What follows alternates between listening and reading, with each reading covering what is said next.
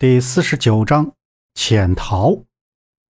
进了饭棚，杨木就简单的弄了点饭。三个人坐在角落里，边吃边瞅。来吃饭的人是越来越多。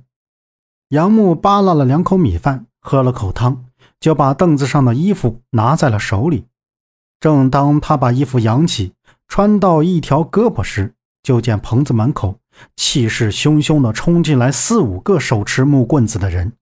站在最前面的一个络腮胡汉子，眼睛斜视着棚子里所有的人，样子十分的愤怒，手里的棍子都跟着微微颤抖。杨默瞅了一眼，他记得这人之前在矿上是和六子一起的，不是他的哥哥，就是有亲戚关系。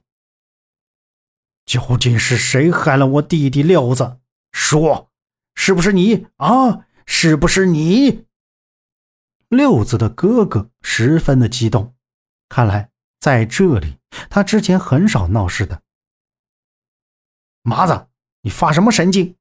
六子不是我们搞死的，别在这瞎闹腾了，大家都在吃饭呢。门口的几个人凑了上去。六子的哥哥听完了这话，红了眼，拎起棍子就把旁边还冒着热气的一大锅菜汤打翻了。不是你们是谁？我弟弟死的不明不白，你们倒好，还在这吃吃喝喝。兄弟们，别让他们给我吃了！打！一声大喊，络腮胡汉子一脚把刚才说话的人踹翻在地，还把旁边看守的人给打了一棒子。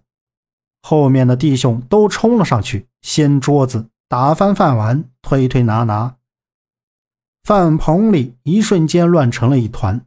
杨木给周震使了个眼色，周震本身也有心思，拽起大强凑过来，趁这个机会先溜出去再说。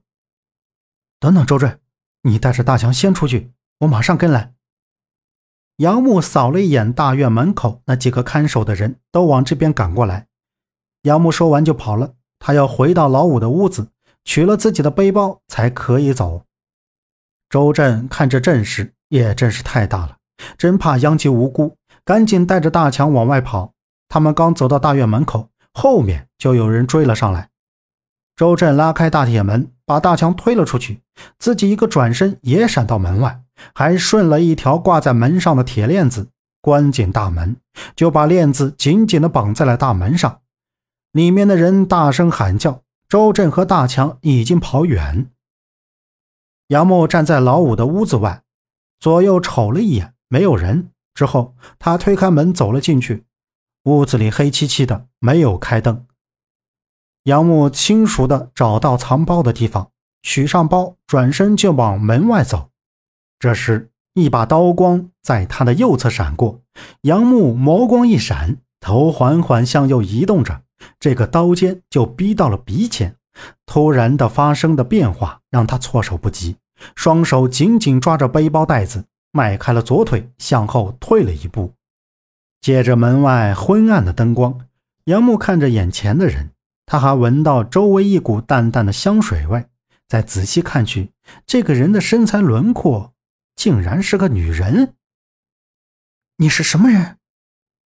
杨木没有慌张，虽然出了一手的冷汗，但是他冷静的低声问道：“持刀的是一个身穿黑色紧身衣。”面戴黑色口罩的长发女人，她的两个明亮的眼珠死死地盯着杨木，一声不吭，就跟个雕塑似的，举着尖刀看着杨木。